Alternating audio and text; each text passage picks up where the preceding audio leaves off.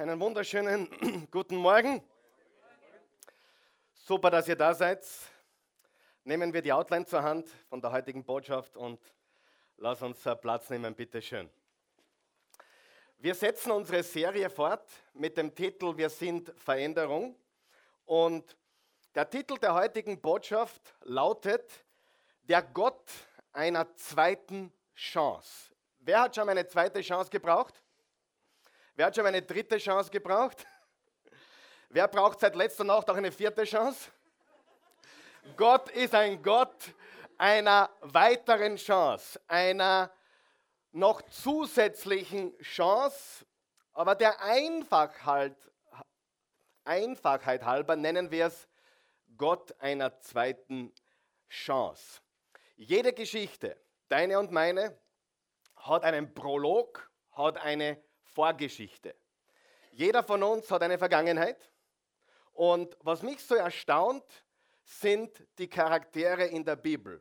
Ich mache gerade so eine 40-tägige intensive Bibellesezeit durch. Ich habe gerade eine Zeit, wo ich mehr Zeit habe als sonst, weil meine Familie nicht da ist. Da mache ich jetzt ein bisschen mehr Sport und da mache ich ein bisschen mehr Bibellesen, ein bisschen mehr Zeit für mich und die Dinge, die jetzt wichtig sind. Und ich habe jetzt auch wieder mehr in der Heiligen Schrift äh, gelesen. Und was mir gerade gestern wieder total aufgefallen ist, wie gewaltig schräg die Menschen sind, die in der Bibel vorkommen. Vor allem, was für eine skandalöse Vergangenheit manche hatten, die Gott verwendet hat und immer noch verwendet. Wer ist froh, dass Gott Menschen verwendet mit einer skandalösen Vergangenheit. Lest die Bibel, du findest nichts Cooleres als diese Menschen, wenn du schaust vorher und nachher. Es ist unglaublich, was da abgeht. Petrus hat dreimal gesagt, über seinen Meister und besten Freund, nach dreieinhalb Jahren, jeden Tag mit ihm essen, jeden Tag mit ihm Zeit verbringen, wahrscheinlich meistens im gleichen Haus geschlafen, nach dreieinhalb Jahren unter Druck durch den Einfluss der Meinung von anderer Menschen, sagt er, ich kenne ihn nicht. Ich weiß nicht, wovon ihr sprecht. Das ist tief, okay? Wer ist schon enttäuscht worden von Menschen? Ja? Also Petrus war ein Feigling und wir wissen, er war dann ein gewaltiger, gewaltiger, starker Prediger um Mann Gottes. Paulus war ein religiöser Fanatiker, der Christen hinrichten hat lassen, töten hat lassen.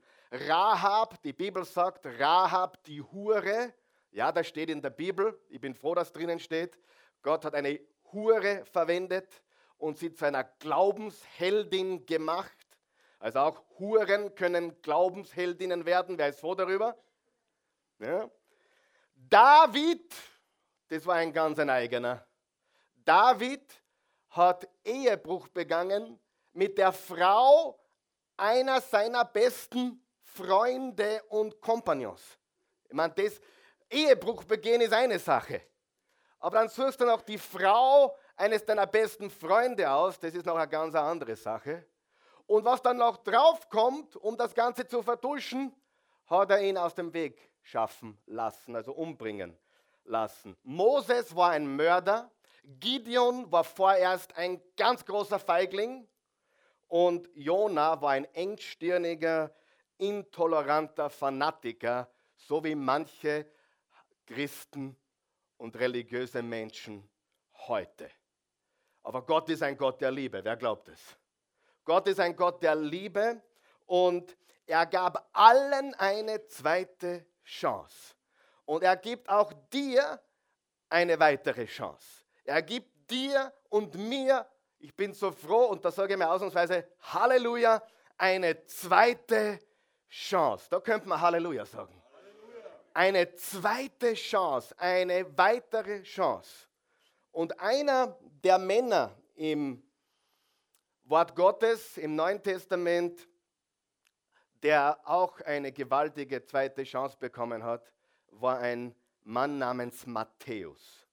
Matthäus ist einer meiner Lieblingscharaktere in der Bibel. Und ich habe darüber nachgedacht. Ich, jetzt, ich tue jetzt ein bisschen beichten, okay? Darf ich wieder mal beichten? Matthäus ist mit an wahrscheinlich grenzender Sicherheit, das heißt fast sicher, das meistgelesene Buch der Bibel. Warum? Schau nicht so scheinheilig. Wenn du wieder den Neujahrsvorsatz hast, jetzt lese ich mal das Neue Testament durch, wo fangst du denn an? In Matthäus. Und wie weit kommst du denn? Ja, Wenn du bis zum Markus kommst, dann sind wir schon mal gut dran, oder? Der Matthäus ist mit großer Wahrscheinlichkeit vielleicht Genesis noch, eventuell die Psalmen, aber Matthäus ist sicher eines der drei meistgelesenen Bücher in der Bibel. Er war einer der zwölf Apostel, das heißt, er war einer der ganz großen Jungs von Jesus. Jesus hatte ja viele, viele Jünger, aber die zwölf Apostel waren besonders gestellt, die waren die zwölf Apostel des Lammes. Er war einer der ganz Großen, er hat auch dann eben das Matthäusevangelium geschrieben. Aber Matthäus war jemand mit einer unglaublichen Vergangenheit und ich glaube, das ist uns allen entgangen, was für eine Vergangenheit hinter diesem Typen eigentlich steckt. Und bevor wir das tun, möchte ich dir ein paar Fragen stellen. Frage Nummer eins, wie denkt Gott über dich? Bevor wir heute weitergehen, wie denkt Gott über dich? Was ist Gottes Meinung von dir? Wie würdest du diese Fragen beantworten? Wie denkt Gott über dich? Was ist Gottes Meinung von dir? Wenn Gott an dich denkt, was denkt er dann, wann er an dich denkt? Wenn Gott dich sieht, sieht er deine Vergangenheit oder sieht er die Träume deiner Zukunft? Sieht er deine Fehler oder den Plan, den er für dich hat? Wenn Gott dich sieht, schüttelt er den Kopf und ist enttäuscht oder sagt er, das Beste liegt vor ihr. Das Beste liegt vor ihm. Wie sieht dich Gott? Wie glaubst du, dass Gott von dir denkt? Wie denkt Gott über dich? Die Antwort auf diese Fragen ist so unendlich wichtig und bringt dich zu ganz profunden Auswirkungen in deinem Leben, nämlich wie du Gott siehst, dein Umgang mit Gott, wie du glaubst, dass Gott dich sieht, dein Umgang auch wie andere Menschen dich sehen. All diese Dinge werden beeinflusst von der Frage, wie sieht dich Gott? Das ist eine ganz, ganz wichtige Frage.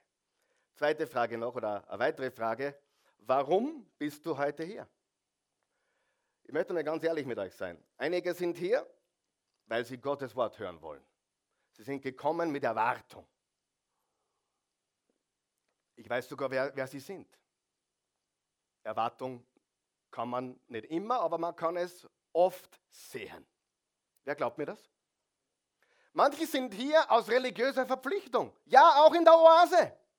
Ja, es, du wirst es nicht für möglich halten, aber es sind Menschen da, die sind aus Pflichtgefühl da dass sie, sie sind da, weil meine Eltern auch da waren oder meine Großeltern gingen auch in die Kirche, meine Ureltern gingen auch in einen Gottesdienst und ich gehe auch in einen Gottesdienst. Wer weiß, was ich meine? Religiöse Verpflichtung.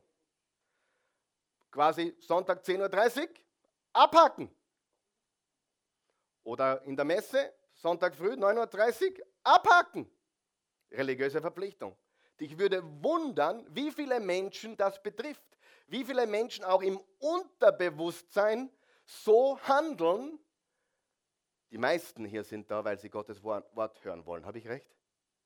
Weil sie Gott echt anbeten wollen. Und manche sind da, weil sie neugierig sind. Das sind wir der allerliebsten. Ich liebe Neugier. Gott hat mir eine Gabe geschenkt und die kristallisiert sich mehr und mehr heraus in meinem Leben. Ich kann Menschen, gewisse Schicht von Menschen, die Jesus noch nicht kennt, für Jesus gewinnen. Ich bin jemand, der abholen kann. Ich bin jemand, der Menschen, die neugierig sind, vielleicht die Augen öffnen kann. bin jetzt keiner, der geschwollene theologische Sprache verwendet. Aber es geht darum, dass Menschen das Wort Gottes hören. Aber weißt du, der wahre Grund, warum du da bist, ist nicht aus Pflichtgefühl, nicht weil du Gottes Wort hören willst, nicht weil du echtes Verlangen hast, Gott anzubeten. Ich sage dir heute, warum du da bist, ob du es weißt oder nicht. Du bist heute da, weil ich glaube, dass Gott dich hierher gebracht hat, weil er dir wieder mal was sagen will, was du vielleicht schon wieder vergessen hast. Nämlich, wie tief seine Liebe für dich ist. Gottes Liebe für dich ist unfassbar. Gott liebt dich bedingungslos. Gott liebt dich endlos und bedingungslos. Gott liebt dich und dagegen kannst du gar nichts tun. Du kannst dich mit Händen und Füßen wehren. Gott liebt dich. Er liebt dich wirklich. Egal wer du bist, egal was du getan hast, egal wo du letzte Nacht warst. Und einige von euch weiß ich, wo sie in der Nacht waren. Ich habe es auf Facebook gelesen, dass du auf Facebook um halb vier Uhr dort warst. Ich war nicht auf um halb vier. Um halb sechs war ich auf. Eine Stunde später heute. Aber es gibt fast keine Geheimnisse mehr. Hey, es gibt auch dein Handy. Wisst ihr, dass die Oase ein Programm hat, wo wir jedes Handy orten können? Wisst ihr das? Spaß. Spaß. Spaß. Aber es ist alles möglich, glaub es mir. Egal wo du gewesen bist, egal was du getan hast, egal wer du bist, egal was in deinem Leben Gott passiert, Gott liebt dich. Er liebt dich endlos und bedingungslos. Und, und um das fassen zu können, was wir heute sagen, müssen wir einmal verstehen, wer dieser Matthäus war. Wir haben gesagt, er war einer der zwölf Apostel mit einer fürchterlichen, mit einer grauenvollen Vergangenheit. Kennt jemand irgendjemanden mit einer grauenhaften, fürchterlichen Vergangenheit? Matthäus war so einer. Er war ein Jude und arbeitete für die Römer. Das römische Reich regierte und beherrschte auch Judäa. Und er arbeitete als Steuereintreiber für die Juden. Er hat ein Vermögen gemacht. Aber er hat seine Seele verkauft. Kennt jemand solche Menschen, die über Leichen gehen, um Geld zu machen? Die ihre Seele verkaufen, um Geld zu verdienen? Kennst du solche Menschen? Weil Matthäus war einer davon. Matthäus war ein Jude, dem war sogar bewusst, was er getan hat. Und diese Steuereintreiber, Matthäus war ein Steuereintreiber, und diese Steuereintreiber waren die meist gehassten Menschen in der jüdischen Gesellschaft.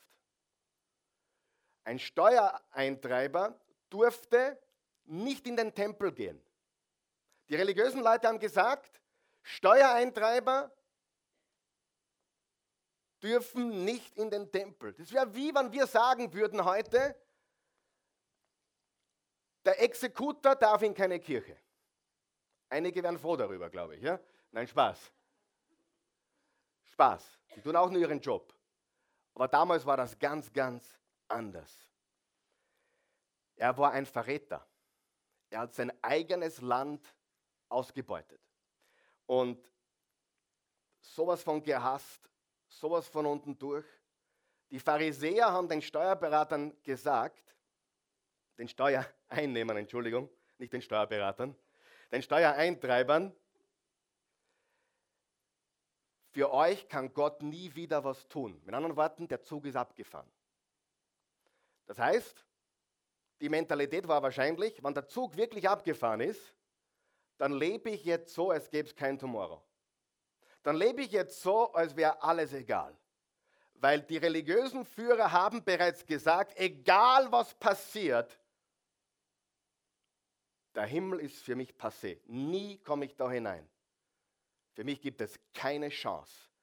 Das haben die Pharisäer gelehrt. Schrecklich, oder? Was haben diese Steuereintreiber getan? Sie haben sich quasi ein Franchise gekauft. Das heißt, die haben mit der römischen Regierung kollaboriert und haben ein Franchise gehabt und sie haben sicherstellen müssen, dass ein gewisser Betrag aus der Region, wo sie sind, abgeführt wird. Und hier ist der, der Clou. Alles, was darüber war, durften sie einfach behalten. Also die römische Regierung, der war das egal, wie viel der noch drüber hinaus draufschlagt, einnimmt, reinholt. Das war ihnen völlig wurscht. Hauptsache, dieser monatliche Betrag, die Franchise-Gebühr wird abgeliefert. Und das waren richtige Struckis. Das waren richtige Pyramidentypen. Wer kennt so ein paar so komische, schräge, illegitime Pyramiden, wo Leute abgezockt werden? Und da haben sie sogar ein Team aufgebaut. Da haben sie sogar ein Team aufgebaut von Menschen. Du, der Matthäus ist gegangen, hat jemand gefunden, du, äh, Johnny, willst bei mir einsteigen? Ich habe ein Franchise. Wir müssen so und so viel abliefern. Und egal wie viel wir einsammeln, der Rest gehört uns. Und so haben die agiert.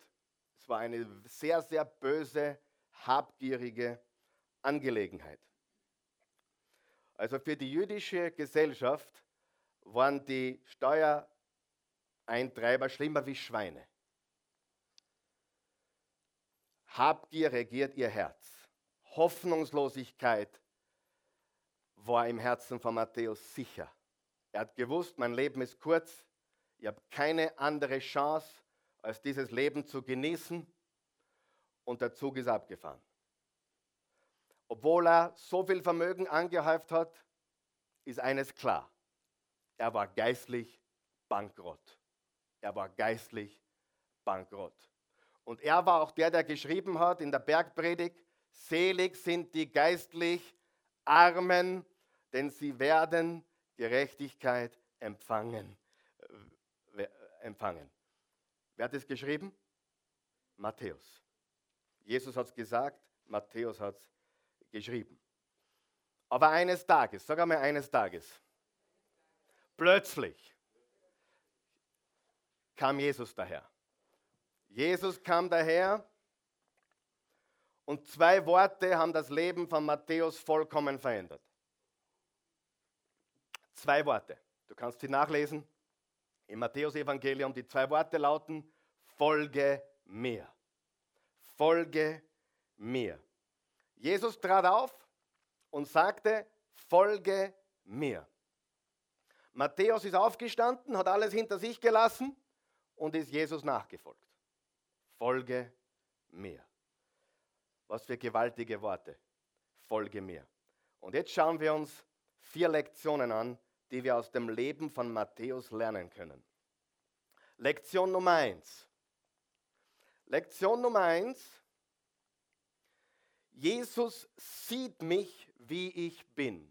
Also die Lektionen, die wir von Matthäus lernen können, die den Matthäus betreffen, die betreffen natürlich auch uns. Und Jesus sieht dich, wie du bist. Jesus sieht mich, wie ich bin.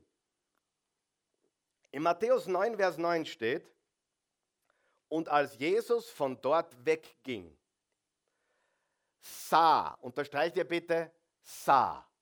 Als Jesus von dort wegging, sah. Sah er einen Menschen am Zoll sitzen, der hieß Matthäus, und er sprach zu ihm, folge mir, und er stand auf und folgte ihm. Folge mir, und er stand auf und folgte ihm. Er sah. Das Wort sah bedeutet nicht flüchtiges Sehen. Dieses Wort sah oder sehen, Jesus hat ihn gesehen, bedeutet buchstäblich im Urtext der Bibel, Jesus fixierte seine Augen auf ihn. Ich liebe das. Jesus fixiert seine Augen auf ihn. Er ging vorbei, da waren Menschenmengen und er sah Matthäus, den bösen Steuereintreiber mitten in Aktion. Er war gerade dabei, Geld zu kassieren, Leute auszunehmen. Was bedeutet das? Jesus hat Matthäus gesehen, er hat Mitleid mit ihm gehabt. Er hat begonnen, seine Situation zu verstehen. Glaubst du, dass Jesus dich versteht? Glaubst du, dass Jesus Matthäus verstanden hat? Glaubst du, dass er jeden dreckigen Sünder da draußen versteht? Ganz sicher. Er sah ihn, mit anderen Worten, jetzt passt gut auf, was ich sage, weil das betrifft ja dich und mich. Wer weiß, wenn Matthäus Gnade empfangen kann, der Steuereintreiber, das schlimmste Gesindel der damaligen Zeit, immer wenn du das Wort Steuereintreiber oder Zöllner in der Bibel liest, was steht das nächste? Zöllner und Sünder. Immer. Lese mal die Bibel. Zöllner und Sünder. Die richtigen Sünder und die Sünder. Die Zöllner, die Obersünder und die Sünder. Immer. Zöllner und Sünder. Steuereintreiber und Sünder. Immer. Und Jesus sah ihn. Wer glaubt dann, jemand wie der Hoffnung hat, dass Jesus ihn sieht und sagt, hey, folge mir, dann gibt es Hoffnung für dich und für mich. Wer ist froh darüber? Wer ist froh darüber, dass die Gnade Gottes all-inclusive ist, dass sie niemanden ausschließt, dass niemand auf der Welt etwas tun kann oder unterlassen kann, was ihn ausschließen würde von der Gnade Gottes. Jesus kapiert dich. Was das bedeutet? Du glaubst, na, Jesus versteht mich nicht. Was ich letzte Nacht wieder gedacht habe oder gemacht habe oder gesagt habe oder was auch immer, der kapiert das nicht. Wie soll Jesus das kapieren? Und ich sage dir, Jesus hat den Matthäus kapiert und er kapiert dich und er kapiert den schlimmsten Sünder da draußen. Der Apostel Paulus hat gesagt im 1. Timotheus 1, Vers 15 bis 17, Jesus Christus kam auf diese Welt, um Sünder selig zu machen, unter denen ich der Schlimmste bin. Wow. Jesus sieht dich. Jesus sieht mich. Jesus sah den Matthäus und hat ihn kapiert. Er hat ihn kapiert.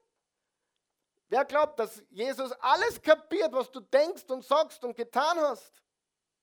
Und weißt du, was du noch verstehen musst? Gott ist nie enttäuscht. Nie. Ich habe es in den letzten 17, 18 Jahren so oft gehört, Pastor, ich glaube, ich habe den himmlischen Vater enttäuscht. Ich glaube, Jesus ist enttäuscht von mir. So ein Quatsch. Du hast noch nie was getan, wo der Jesus dann gesagt hat, mit dem hätte ich nicht gerechnet. Aber das hätte ich nicht erwartet. Aber das haut mir jetzt aber schon um. Der Hans macht sowas, na mit dem, das hätte ich nie gedacht. Glaubst du, dass du Gott überraschen kannst? Glaubst du, dass du Gott enttäuschen kannst? Glaubst du, dass du Gott überfordern kannst? Glaubst du, dass Gott irgendwas überfordert? Was so viele Sünder da draußen. So viele Leute haben Party gemacht gestern. So viele schreckliche Sünder. Ich bin so überwältigt. Wie gehe ich damit um? Nein, Jesus hat ihn fixiert.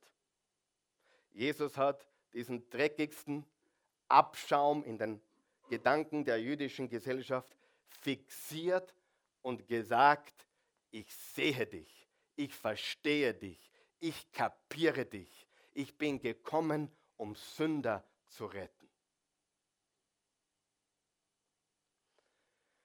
Lesen wir die nächste Passage, die steht nicht auf der Outline, da müssen wir jetzt vertrauen. Ja? Aber Lukas 18, Vers 10 bis 14, hör ganz gut zu. Zwei Männer gingen in den Tempel, die Geschichte kennst du sicher, um zu beten. Der eine war ein Pharisäer, der andere ein Zolleinnehmer selbstsicher. Das ist typisch religiös. Das ist typisch, ich bin jemand. Ich bin geistlich. Ich weiß etwas. Selbstsicher stand der Pharisäer dort und betete. Ich danke dir, Gott, dass ich nicht so bin wie andere Leute. Halleluja. Kein Räuber, kein Gottloser, kein Ehebrecher und schon gar nicht wie dieser Zolleinnehmer da hinten. Hast du es gehört? Schon gar nicht wie dieser Zolleinnehmer da hinten. Ich faste zweimal in der Woche und gebe von allen meinen Einkünften den zehnten Teil für Gott. Der Zolleinnehmer dagegen blieb verlegen am Eingang stehen und wagte kaum aufzustehen. Schuldbewusst betete er, Gott vergib mir. Ich weiß, dass ich ein Sünder bin. Ihr könnt sicher sein. Ihr könnt sicher sein. Was? Ihr könnt sicher sein. Dieser Mann ging von seiner Schuld befreit nach Hause, nicht aber der Pharisäer. Denn wer sich selbst ehrt, wird gedemütigt werden. Wer sich selbst erniedrigt, wird geehrt oder erhoben werden. Ich habe jetzt die Bibel zigmal durchgelesen, das Neue Testament, sicher mehr als 100 Mal in meinem Leben. Und ich kann dir sagen, ich weiß aus den Lesungen der Bibel, aus dem Studium des Wortes Gottes, ich weiß, was da drinnen steht. Und ich weiß, dass Jesus mit allen Menschen Liebe zeigte, allen Menschen Erbarmen zeigte, allen. Die einzigen, die er gescholten hat und geschimpft hat, waren geistliche Menschen, und zwar Pharisäer. Sein Umgang mit den Huren war liebevoll. Sein Umgang mit den Säufern und Trinkern und Junkies war liebevoll. Sein Umgang mit dem Zolleinnehmer war Liebe. Lies die Matthäus, Markus, Lukas und Johannes Geschichte, die Evangelien. Und du wirst sehen, die einzigen, wo Jesus nicht konnte, wo Jesus mm, Schlangenbrut, Otterngezücht, Heuchler, hat er gesagt. Nur religiöses Pharisäervolk. Wer weiß, dass das stimmt? Nur. Mit jedem anderen kommt her zu mir. Hätten die Pharisäer auch kommen können? Viele sind gekommen. Aber sie mussten sich zuerst von ihrer Geistlichkeit, von ihrer Pharisäerheit, von ihrem Gemeindegetue, von ihrem religiösen Gezapple, mussten sie sich zuerst trennen und sagen, es geht nicht um Regeln und Rituale und wie gut und wie schlecht, wie gut ich bin und schlecht andere sind. Wir sind alle weit weg von dem, was Gott erwartet. Ich bin ein Sünder.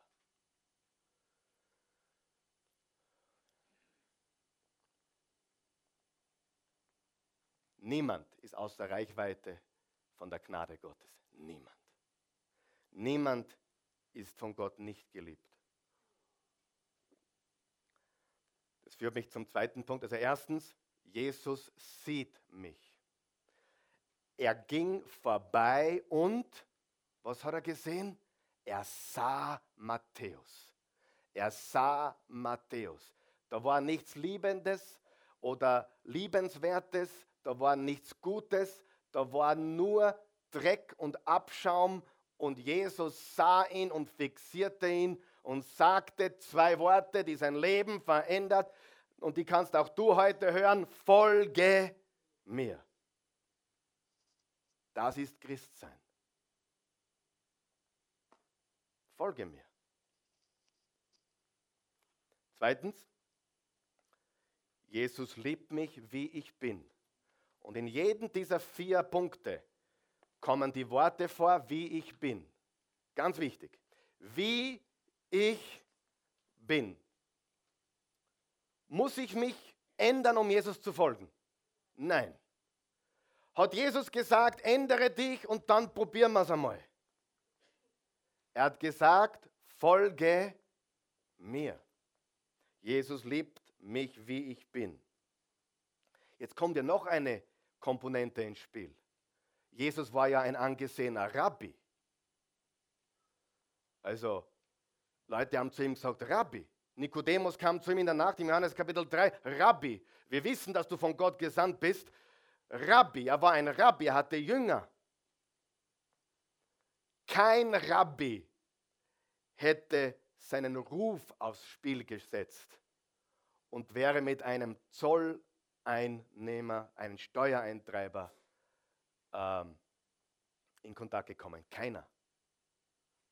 Ich kenne heute ein paar so Prediger, ich kenne sie.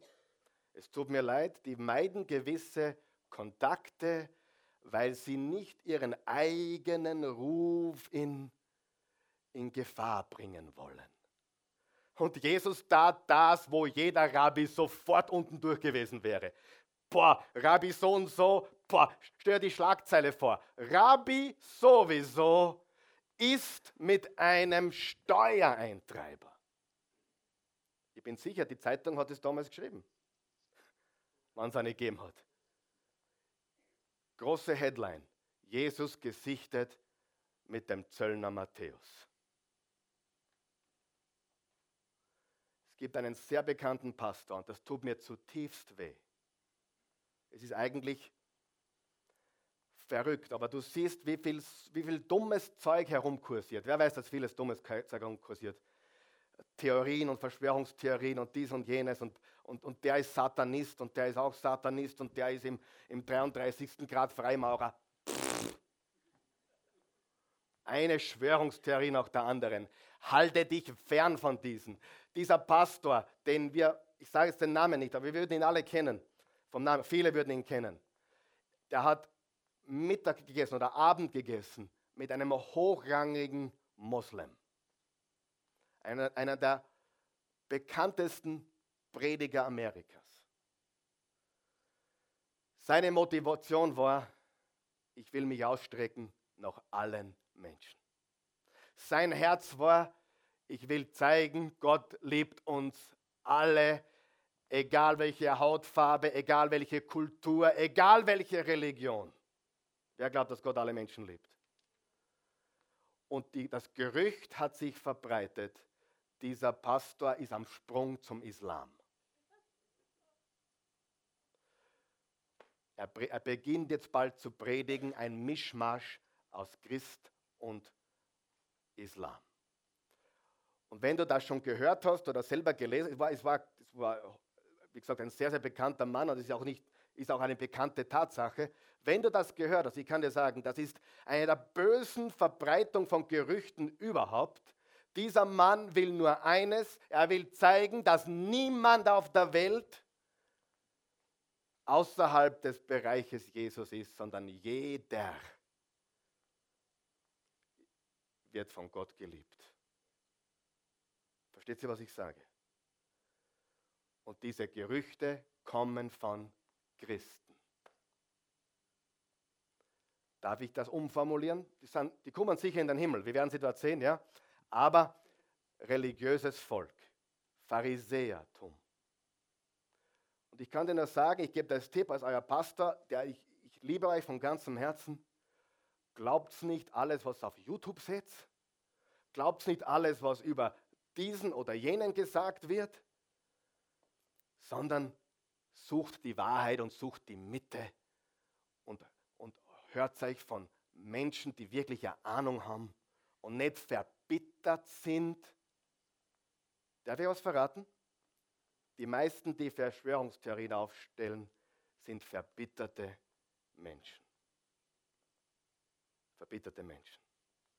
Und dann schicken sie einen Link durch die Welt. Hast du schon gehört, der oder der ist Satanist. Ich sage dir, lass uns in der Mitte bleiben. Lass uns die Wahrheit erkennen und lass uns allen Menschen eine faire Chance geben. Denn Jesus ist für alle gestorben und er liebt sie alle. Darf ich fragen, wer glaubt, dass Jesus jeden Buddhisten genauso liebt wie jeden Christen? Wer glaubt, dass Jesus jeden Mohammedaner genauso liebt wie jeden Christen? Brauchen sie alle Jesus oder ist Jesus für sie alle gestorben? Absolut. Liebt Gott sie genauso wie dich und mich? Ganz sicher. Wir haben noch immer nicht verstanden, wie tief der Matthäus war. Der Matthäus war das tiefste von tiefsten. Es ging nicht tiefer. Jesus liebt mich, wie ich bin. Und Jesus hatte keine Berührungsängste mit, mit Sündern. Keine.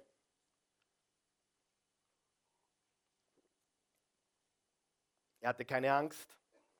Er liebte sie. Ich kenne ein paar Christen, die haben richtig Angst. Ah, da darf ich nicht hingehen. Wenn ich, hey, na, du, das, das geht gar nicht. wenn ich mit diesen Leuten Umgang pflege, das geht nicht. Das, da kommt Dreck auf mich. Der Schmutz wälzt sich auf mich ab. Das geht gar nicht.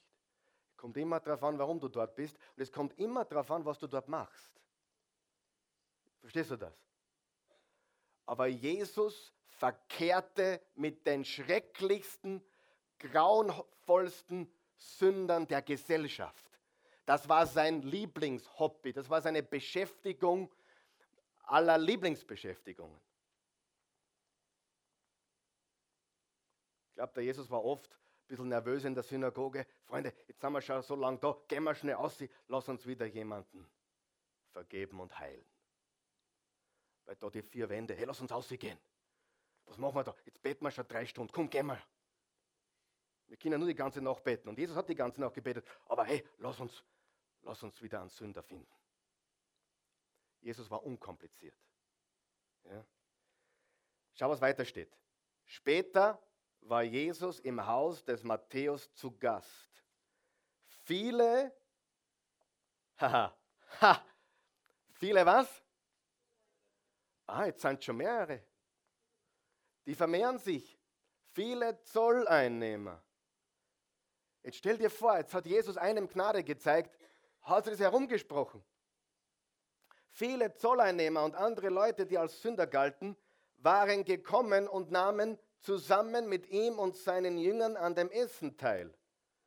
Als die Pharisäer das sahen, ihr müsst die Bibel mal lesen und lachen. Das ist ja fast, das ist ja wirklich, das ist, das ist ein Kabarett. Na, ich, ich, lese oft die Bibel und lache. Da denke ich mir, Jesus, das hat super gesagt. Als die Pharisäer das sahen, sagten sie zu den Jüngern, wie kann euer Meister nur zusammen mit Zolleinnehmern und Sündern essen?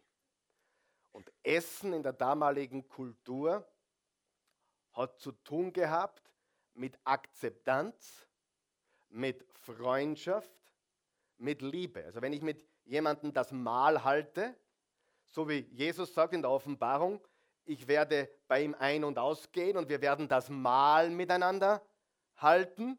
Das bedeutet Akzeptanz, Freundschaft und Liebe. Und wenn da steht, Jesus speiste mit diesen Zölleinnehmern und Sündern, dann heißt das, akzeptiert, ihr seid meine Freunde und ich liebe euch. Und Jesus wurde nachgesagt, Freund der Zöllner und Sünder, der Säufer und Fresser. Lest die Bibel. Jesus ist nicht so, wie er im Großteil des Religionsunterrichts dargestellt wird. Mir kommt vor, ich habe ihn auch nicht ganz richtig dargestellt. Ich glaube, dass der richtig, richtig unkompliziert war und gesagt hat, Matthäus, mit Liebe angeschaut und gesagt hat, Matthäus, folge mir. Ich glaube, ihr versteht es nicht. Das ist so gewaltig. Ihr versteht das schon, oder? Das ist so gewaltig. Matthäus, folge mir. Das führt mich zum dritten Punkt. Jesus ruft mich, wie ich bin. Also erstens, Jesus, sagen wir es gemeinsam, Jesus sieht mich, wie ich bin.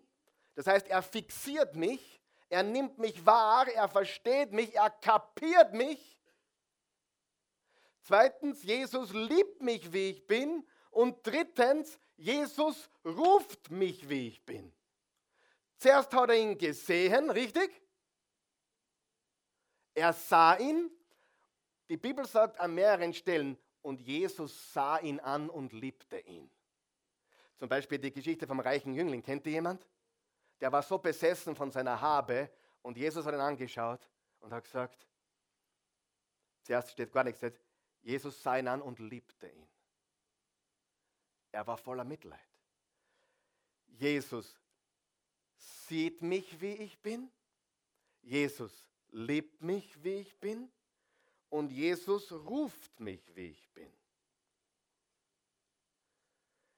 Er kommt zu Matthäus. Dort, wo er sitzt. Hat Matthäus ihn gesucht? Nein. Hat Matthäus ihn gesucht? Nein.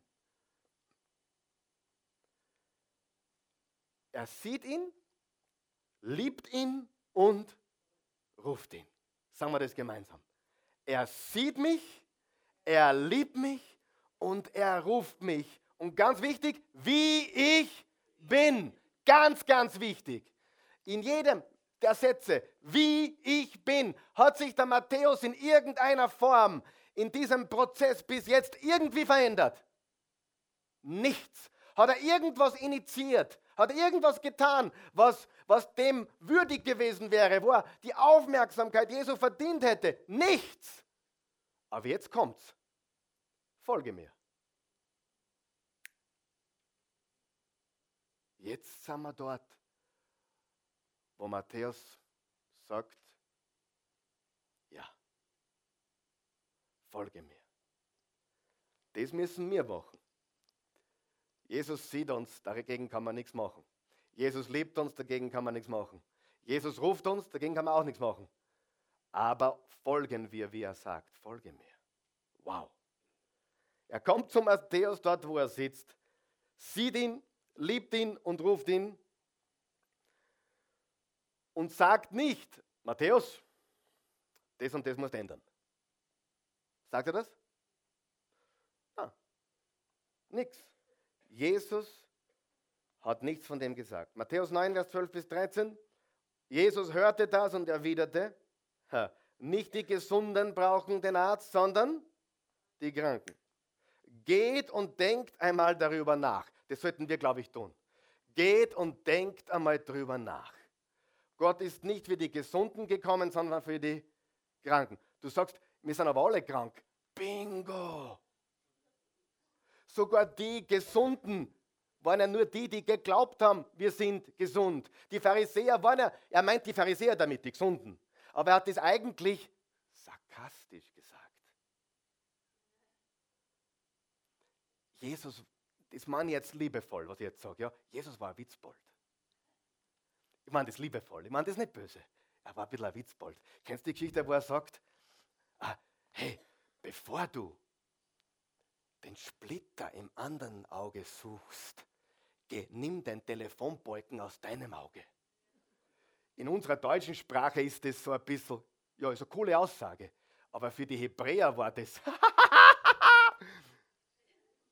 das war zum Zerpecken. Jesus hat immer so komisch, so lustig gesagt, be bevor sie im, im Splitter bei euch sucht, äh, bei den anderen sucht, hol den Balken aus deinem Auge. Das war ein, ein, eine, das nennt man eine Übertreibung, die lustig ist. Da gibt es einen Fachausdruck dafür, den habe ich jetzt nicht. Aber das nennt man im Fachjargon eine Übertreibung, die extrem witzig ist. Wenn du glaubst, dass Jesus immer nüchtern war. Ich meine jetzt nicht, ich meine jetzt nicht Alkohol. Ich meine jetzt, wenn du glaubst, Jesus war immer nüchtern, du täuschst dich. Der war ein Schmähführer. Ich meine das positiv. Ich meine, ich liebe dich, Jesus. Du weißt das. Du warst der Witzbold. Aber er hat immer die Wahrheit gesucht. Versteht ihr, was ich sage? Mir taugt es. Ähm, was wollte ich sagen? Die Gesunden, die brauchen den Arzt nicht. Ich bin nicht gekommen für die Gesunden. Ich bin gekommen für die Kranken. Barmherzigkeit will ich nicht, nicht Opfer. Barmherzigkeit will ich und nicht Opfer. Dann versteht ihr, dass ich nicht gekommen bin, um Gerechte zu rufen, sondern Sünder. Sünder.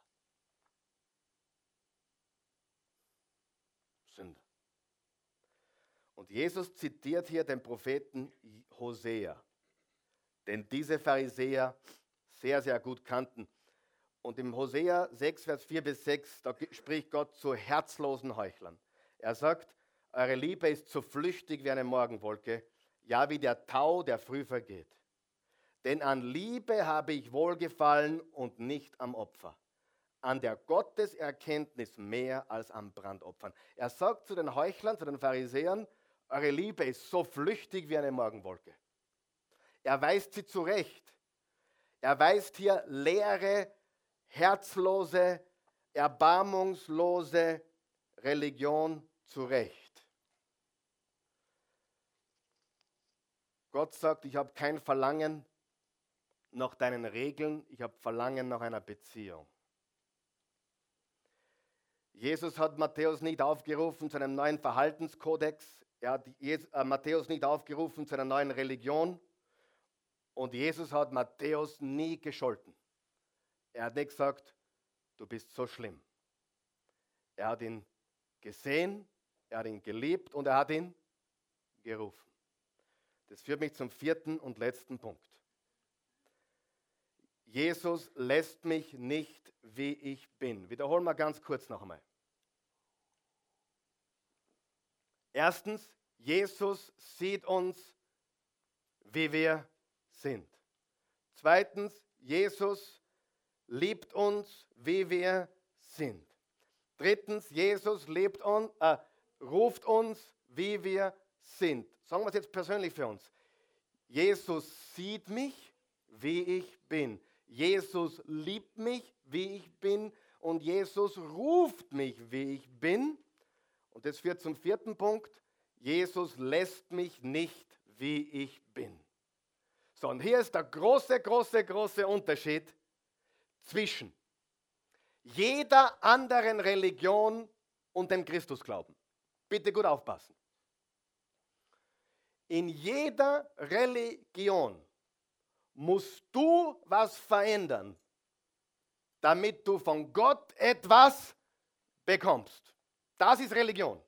In jeder Religion ist das Heil die Endstufe. War das war jetzt wichtig. Heil ist die Endstufe. Bei Christus ist das Heil der erste Schritt. Die erste Stufe. Wer ist froh, dass er zuerst errettet ist und dann verändert wird? Halleluja. Dass du nicht verändert wirst, werden musst, bevor du errettet sein kannst. Es ist genau umgekehrt mit jeder Religion. Religion sagt, mach ein paar Schritte und dann sprechen wir dich selig. Jesus sagt, komm, ich sprich dich selig und den Rest machen wir.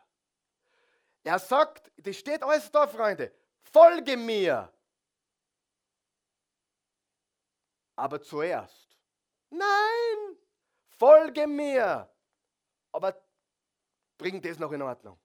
Folge mir. Den Rest bocken wir gemeinsam. Religion ist genau umgekehrt und ich, ich sage dir, mich stimmt das immens traurig, dass Religion sich eingeschlichen hat in das Christentum, in die Christenheit, in sämtliche Bewegungen, Strömungen. Du findest Religion überall. Es gibt immer noch Kirchen, habe ich mir sagen lassen. Und das kann ich nicht fassen. Wo der Pastor bestimmt, wenn du gesündigt hast, wie lange du beim Abendmahl nicht teilnehmen darfst.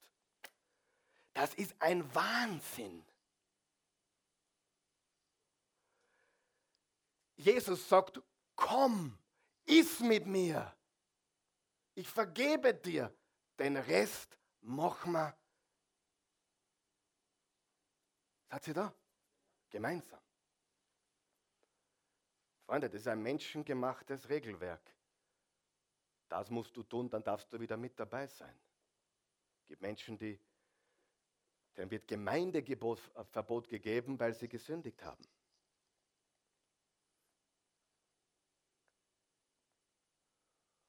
Jesus willkommen heißt alle willkommen. Er lässt mich nicht, wie ich bin. Folge mir, den Rest machen wir. Wenn du mir folgst, dann verändern wir.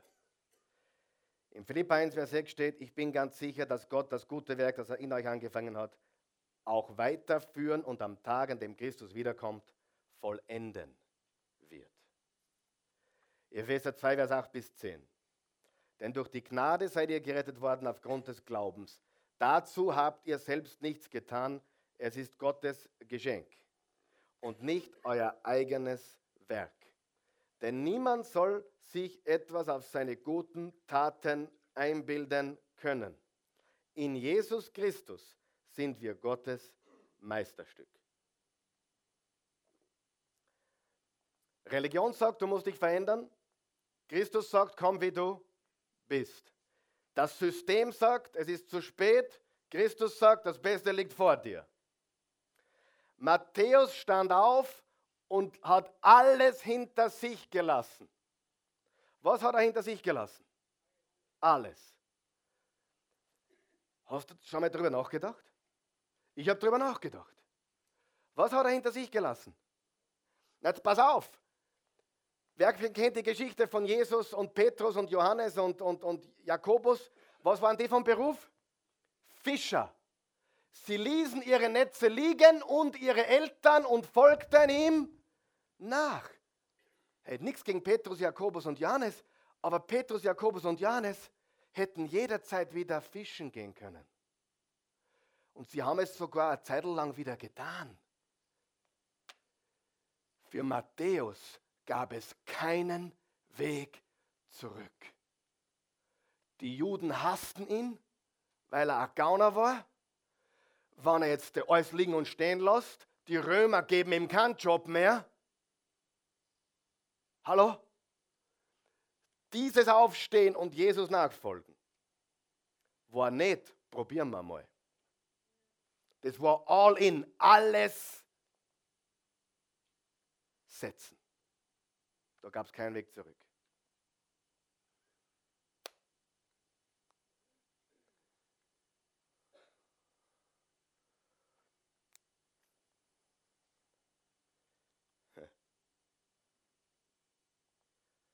Aber was hat er sonst hinter sich gelassen? Schuld, seine Sünden, sein schlechtes Gewissen, seine Vergangenheit. Was ist das Endergebnis? Ich liebe das Endergebnis. Hast du eine Bibel? Wie heißt das erste Buch im Neuen Testament? Matthäus.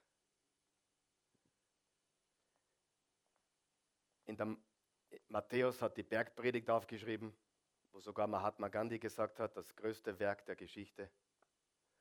Selig sind die geistlich Armen, Selig sind die Durstigen.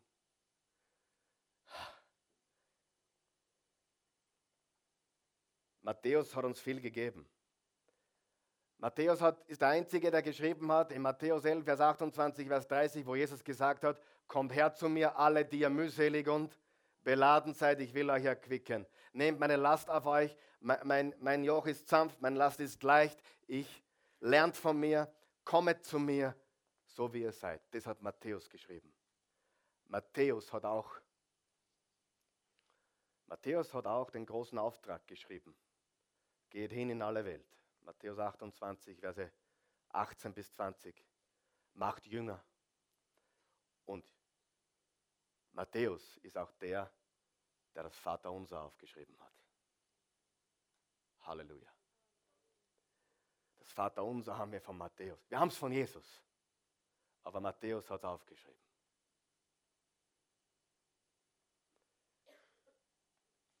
Was kann Gott mit einem Menschen tun, der eine grauenvolle Vergangenheit hat? Eine fürchterliche Vergangenheit. Eine unfassbare Vorgeschichte. Was kann Gott mit so einem Menschen tun, der Jesus nachfolgt? Schau Matthäus an. Matthäus ist das eines der besten Beispiele in der Bibel, was Gott am besten tut. Sünder retten. Ich, fühl, ich bin ganz ehrlich mit euch heute. Ich fühle mich nicht, dass das richtig rüberkommt. Und ich nehme die Verantwortung bei mir. Ich, mir, mir fehlen die Worte mir fehlen die Worte zu dem, was ich sagen möchte. Ich fühle so tief und stark über dieses veränderte Leben von Matthäus, ich kann es nicht rüberbringen. Wenn du nur ein bisschen was heute mitgenommen hast oder ich kann es nur so wiedergeben, wie ich es im Herzen fühle, aber ich ist unzulänglich, glaube ich. Matthäus, Jesus hat ihn gesehen. Danke, Josephine. Danke euch, Jungs. Matthäus, Jesus hat ihn gesehen.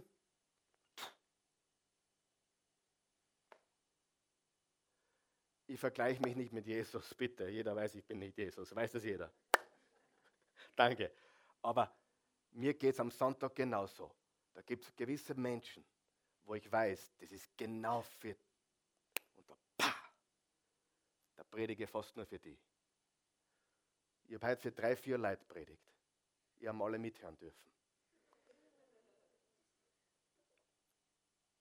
Nichts macht mich schärfer, macht mich, erfüllt mich mit mehr Leidenschaft, als jemand, der, der Jesus nicht kennt, so wie er wirklich ist. Und diesem Menschen die Augen aufzumachen, damit sie oder er sieht, wie er wirklich ist. Und wenn ich da vereinzelt Menschen sehe, die es kapieren, auf Englisch sagt man, they get it. They, they get it. Da bewegt sich bei mir was. Das ist meine Leidenschaft. Jesus sah ihn, er fixierte ihn, diesen dreckigen Sünder. Er liebte ihn. Er rief ihn so, wie er ist. Aber er ließ ihn nicht, wie er ist. Der erste Schritt ist, folge Jesu. Veränderung kommt nachher. Wenn wir Christen jemanden verändern wollen, weil er raucht oder sauft oder hurt oder spült oder was auch immer dieser Mensch tut, und wir wollen ihn verändern, dann ist das der falsche Weg. Wir zeigen ihnen Jesus und Jesus nimmt ihnen das Rauchen und Jesus nimmt ihnen die Drogen. Und Jesus nimmt ihnen den, das, die Sauferei. Und Jesus nimmt ihnen die Hurerei. Und Jesus nimmt ihnen die Spielerei. Wer ist meiner Meinung? Der erste Schritt ist, folge ihm nach. Darum geht es. Und ist, warum, bin ich, warum bin ich so hilflos heute? Weil ich weiß, dass sich verkehrtes Gedankengut eingeschlichen hat ja, wir leben in Österreich. Das ist nach wie vor katholisch und ich liebe meine katholischen Wurzeln. Gott weiß, ich bin katholisch aufgewachsen. Aber es hat sich genauso viel Religion eingeschlichen in jeder anderen Gruppierung. Der Mensch braucht anscheinend das System. Er braucht anscheinend diese, er muss kompliziert haben. Und Jesus sagt, das geht nicht, weil ich kann nicht das, was wahr ist und echt ist, kompliziert machen. Folge mir. Alles andere ist überflüssig. Folge mir und ich mache einen anderen Menschen aus dir.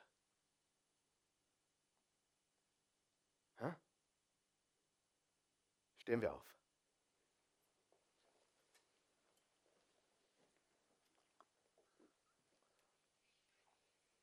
Ich möchte heute, bevor wir Menschen einladen, ihren Glauben zu bekennen zu Jesus, wir tun heute etwas, was wir ganz selten hier tun. Wir beten jetzt gemeinsam das Vaterunser. Zur Ehre Jesu und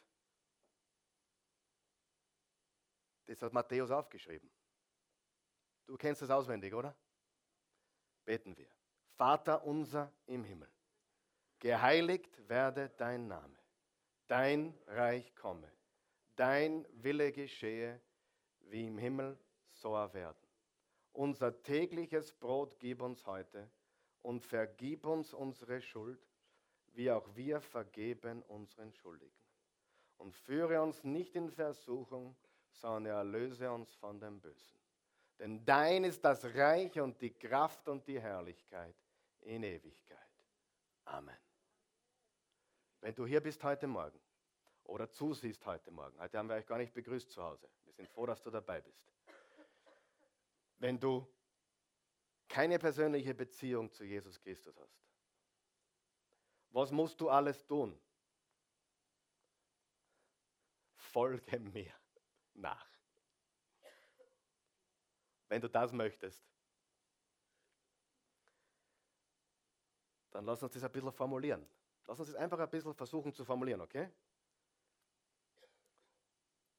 Wir wollen niemanden Worte in den Mund legen, aber wir wollen Menschen helfen, Jesus nachzufolgen. Und jetzt wollen wir ganz einfach, ich bete ein Gebet, wenn du möchtest, sprich es mir nach. Guter Gott, himmlischer Vater, ich danke dir, dass ich heute wieder ein bisschen mehr erkennen durfte, wie du Gott wirklich bist. Du bist so wie Jesus, weil Jesus ist wie du. Jesus, du siehst mich. Nicht flüchtig. Du verstehst mich. Du kapierst mich. Jesus, du liebst mich. So wie ich bin. Und Jesus, du rufst mich. Und jetzt folge ich dir. Ich stehe auf und folge dir nach. Lege mein Leben in deine Hände. Vertraue dir für ewiges Leben. Ich habe heute verstanden, dass kein Mensch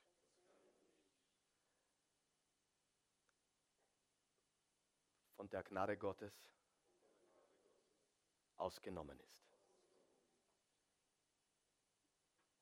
Ich empfange deine Gnade, Vergebung, Frieden, Freude, neues Leben.